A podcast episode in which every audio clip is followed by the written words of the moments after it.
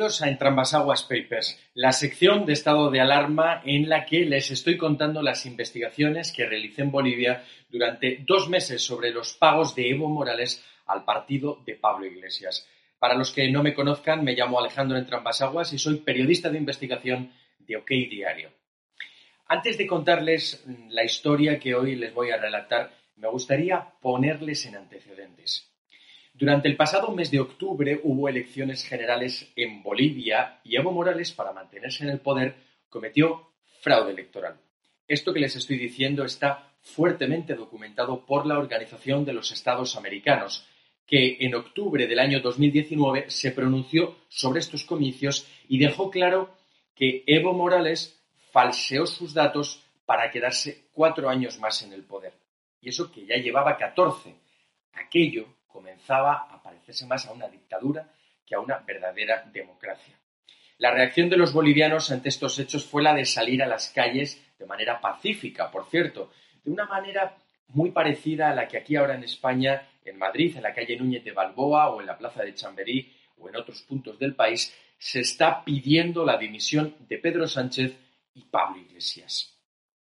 En Bolivia ocurrió exactamente lo mismo, pero la diferencia fue que salió todo el país sin excepción en masa durante 21 días. Y por lo tanto, durante casi un mes, el país estuvo prácticamente paralizado. A esto hay que sumarle que la policía y el ejército comunicaron que no iban a apoyar a Evo Morales, que pretendía usar a, usar a las fuerzas y cuerpos de seguridad del Estado para, según ellos, poner orden y acallar de esta manera las críticas contra el gobierno. Por lo que Evo Morales, acorralado, dimitió y decidió huir del país, y con él algunos de sus ministros. Primero se fueron a México, donde López Obrador les ofreció asilo, y después a Buenos Aires, en Argentina, donde a día de hoy es donde se encuentra viviendo, por cierto, a todo lujo. Otros ministros de Evo Morales, mm, sin embargo, se quedaron en el país. Y lo que ocurrió fue que, sin presidente de Bolivia, asumió el poder la actual presidenta, Yanine Áñez, una opositora histórica de Evo Morales, y lo que ocurrió fue que se decretó un modelo de transición de gobierno hasta la convocatoria de nuevas elecciones presidenciales. Los ministros mm, de Evo Morales que aún estaban en el país decidieron asilarse en la residencia diplomática de México en La Paz porque estaban siendo acusados de gravísimos delitos. Mientras tanto, ¿qué decía Podemos de todos estos hechos aquí en España? Bueno, pues que lo que estaba ocurriendo en Bolivia contra Evo Morales era un golpe de Estado, algo que quedó acreditado por diversos organismos internacionales que era completamente falso, una gran mentira. Y los miembros de Podemos que eh, públicamente eh, planteaban estas ideas y las difundían a través de sus medios de comunicación afines eran pues desde Pablo Iglesias hasta Íñigo Errejón hasta llegar a Juan Carlos Monedero, que por decirlo de alguna manera Monedero era la figura de Podemos que más trataba de difundir el bulo de que en Bolivia había, habido un golpe de Estado y lo hicieron a través, él y, y todo Podemos a través de sus canales habituales. En concreto, Monedero lo que ha hecho ha sido entrevistar varias veces al número dos de Evo Morales, a García Linera, dándole cobertura y tratándole poco menos que como si fuera el Papa. Cuando está perseguido por graves delitos. Se acordarán de la residencia diplomática de México porque fue la protagonista de un episodio que les conté hace varias semanas en donde estaban implicados una serie de encapuchados y armados españoles que trataron de acceder al inmueble para liberar a estos exministros y ayudarles a salir del país. Pero ¿Qué interés tenía España en hacer esta maniobra? Bueno, ya se lo expliqué. El objetivo era tratar de neutralizar a esos altos cargos de Evo Morales, todos ellos testigos clave de la financiación de Podemos, porque ya habían dado un ultimátum. O se les sacaba de la residencia diplomática de México o hablaban de los pagos al partido de Pablo Iglesias. Pues bien, estos exministros que llevan ahí ya seis meses asilados y no salen, eh, absolutamente para nada, insisto, porque si lo hacen, en ese mismo momento serán detenidos, al ser prófugos de la justicia de Bolivia y al estar acusados, entre otros muchos delitos, eh, están siendo acusados de narcotráfico. La residencia diplomática de México se encuentra en la urbanización La Rinconada, en la zona sur de La Paz. La Rinconada es un complejo mm, mm, residencial de grandes casas donde vive la élite de Bolivia, empresarios, abogados, ministros, diplomáticos. Es una urbanización con fuertes medidas de seguridad, pero al haber ahora en su interior una casa que alberga a presuntos delincuentes internacionales, hay muchísima más vigilancia que la que hay habitualmente. Porque aparte de, la que por sí hay en el recinto, que es seguridad privada, ahora hay efectivos de la policía boliviana. Acceder a la rinconada, créanme, mm, es una tarea muy, muy complicada. Es prácticamente misión imposible para un periodista, precisamente por lo vigilada que está.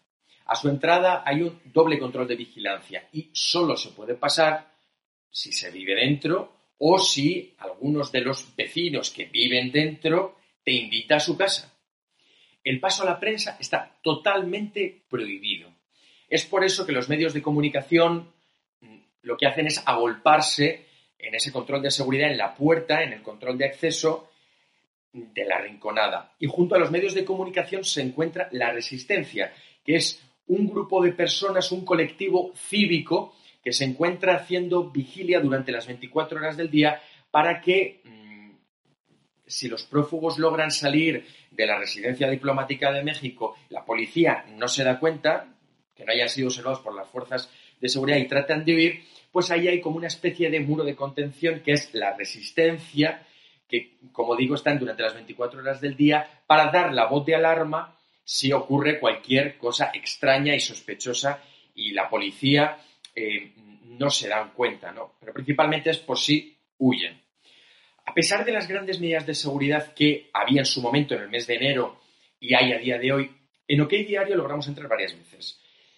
Creo recordar que yo al menos pasé hasta en cuatro ocasiones y esto me permitió investigar desde dentro acceder a testimonios en exclusiva y tener en mi mano documentación privilegiada que publicamos en primicia en OK Diario. Entre toda la información a la que tuvimos acceso se encontraba el siguiente titular. Escuchen bien. Los ministros de Evo Morales, investigados por los pagos a Podemos, planeaban huir de la Embajada de México por las alcantarillas. Se trataba de un scoop periodístico que como ocurrió con otras informaciones que publicamos en Bolivia, dio la vuelta entera al país, causó toda una revolución mediática. Y así fue como lo recogieron los medios de comunicación de Bolivia. Esta es la conversación que tuvimos con el periodista Alejandro Estrambasaguas, quien pertenece al medio español OK Diario. En una investigación que realizó, él manifiesta que Vilma Alanoca y Juan Ramón Quintana, estas dos ex autoridades, eh, habrían tenido un plan para fugar a través del sistema de alcantarillado en la residencia mexicana ubicada en la zona sur donde se encuentra actualmente realizando una vigilia, la denominada Resist. Alejandro Estrambasaguas habría recibido información de fuentes confiables del interior de la urbanización La Rinconada en que le aseguraron que se sospechaba de un posible intento de fuga por parte de los exministros Quintana y Alanoca que se encuentran asilados en la residencia de la Embajada de México. Sí, hombre, de confirmarse eh, toda esta situación, pues sí, efectivamente, López Obrador sería completamente cómplice de todo lo que de todo lo que podía haber ocurrido. La información filtrada incluso revelaría datos reveladores de cuál sería el camino por el que las ex autoridades de Morales pretenderían darse a la fuga han ido dos obreros de la construcción, dos trabajadores de la construcción con diversas herramientas, con una taladradora, una máquina para poder excavar, inclusive bombonas de oxígeno. Al parecer se trataría de un plan inspirado en las mejores producciones hollywoodenses. Tratar de montar todo un plan para huir nada más y nada menos que por el sistema de alcantarillado. Y es que esto lo estaba investigando la policía que la, posibilidad de que mm, estos prófugos de la justicia boliviana pudieran huir por las alcantarillas. Eh, eh, son una especie de desagües que comunican todos los chalets de la Rinconada y que a su vez eh, dan a parar a un canal que tiene tres salidas. O sea, no son tuberías por las que se transporta el agua corriente, sino la lluvia, cuando llueve, es la, son esas tuberías las que transportan ese agua y es por esas tuberías. Pueden tener perfectamente un diámetro de un metro cincuenta.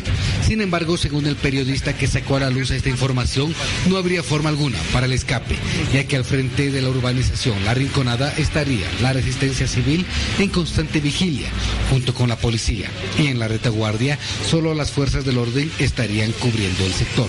Que la policía ya lo sabía, o sea, la policía ya lo sabía desde hacía tiempo, les seguía la pista y lógicamente mm, no iban a dejar que huyeran por las alcantarillas, ¿no?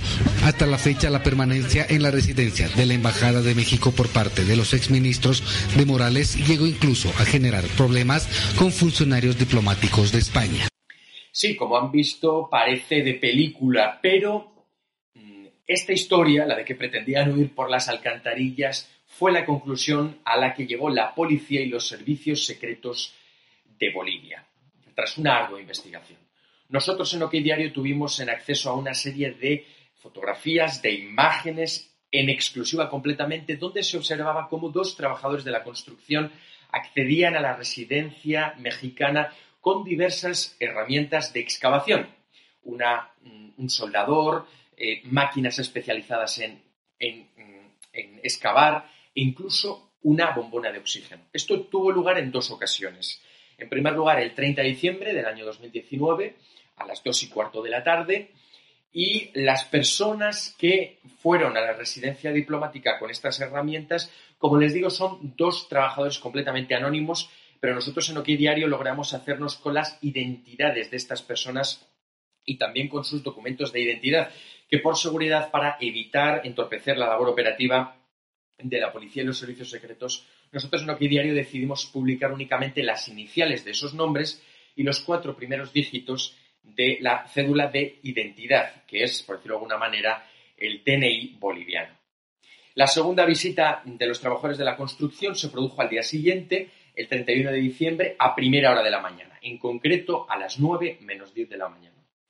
Se trataba de las mismas personas y accedieron hasta la rinconada en el mismo vehículo, un coche de color, de color mm, plomo, acero, y este vehículo fue estacionado justo enfrente de la residencia diplomática.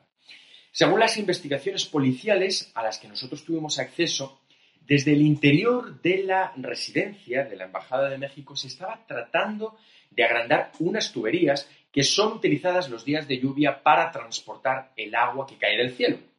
Estas tuberías comunican todas las casas de la urbanización y cuentan con un perímetro lo suficientemente grande como para que pueda entrar una persona de estatura media. De esta manera, un día sin previsión de lluvia, eh, mm, las tuberías podían ser usadas por estos prófugos de la justicia boliviana, testigos claves de la financiación de Podemos, para atravesar el alcantarillado de la urbanización, deslizarse por el desagüe y huir de la rinconada. Ante el temor de que los exministros de Evo Morales investigados por múltiples delitos y con vínculos con Pablo Iglesias pudieran escapar por ahí, los vecinos lo que hacían, al ver a los trabajadores de la construcción, era llamar de manera reiterada a los bomberos para que estos revisaran el interior de los tres desagües y sus respectivos canales que comunicaban el interior del alcantarillado con el exterior del complejo residencial.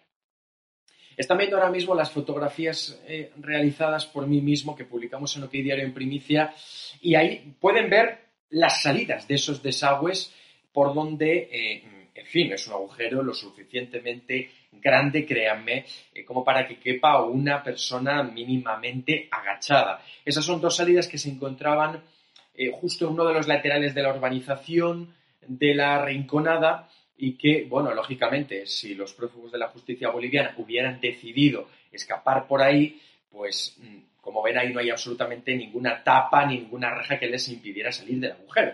Pues ese era el acceso, bueno, mejor dicho, la salida por donde pretendían salir. Con todo, como les digo, la, la vigilancia que había en la rinconada era extrema desde que se accedía a la urbanización, ya que al entrar en el complejo hay una garita de seguridad privada, ahora también acompañada de agentes de la policía, en concreto por 10 agentes. Subiendo la calle principal se llega a la residencia diplomática y hay cinco coches de la policía boliviana y más de 15 agentes policiales uniformados haciendo guardia. Pero a mí hay un dato que me gustaría explicarles porque es muy llamativo y es que también se está haciendo vigilancia desde el cielo, ya que La rinconada está rodeada de un gran cerro y sobre el mismo hay decenas de policías con prismáticos vigilando desde arriba, a vista de pájaro, el interior de la vivienda diplomática. A pesar de ello, desde el interior del inmueble lo que han hecho para evitar que la policía precisamente pueda hacerles un seguimiento y tratar de averiguar qué es lo que están haciendo dentro de ese edificio diplomático, dentro, de la residencia diplomática de México, lo que hicieron durante esos días fue tapar con pérgolas, con carpas, algunas de color naranjas, otras amarillo, otras blanco, algunas de las terrazas, para que los prófugos de la justicia pudieran salir a que les diera el aire y que no pudieran ser captados por la policía. Esta información, en el momento en el que se publicó, causó tal revuelo que fue desmentida por la propia Embajada de México, por el gobierno de López Obrador y, lógicamente, ese desmentido se cayó completamente cuando preguntaron al ministro de Gobierno, Arturo Murillo, el ministro de Gobierno es lo que aquí conocemos como ministro del Interior, y mm, el ministro Murillo confirmó la exclusiva que habíamos publicado en OK Diario, que era que la policía y los servicios secretos bolivianos sospechaban que ese iba a ser el plan de fuga y que estaban agrandando las tuberías para poder escapar de la residencia diplomática de México. Bueno, pues esta es eh, una historia más de las que viví allí en Bolivia durante la investigación que estuve haciendo sobre los pagos a Podemos. Espero que les haya parecido interesante y les espero la semana que viene con otro relato sobre lo que tuve que vivir allí durante, como les digo, más de dos meses de estancia e investigación periodística. Les espero entonces.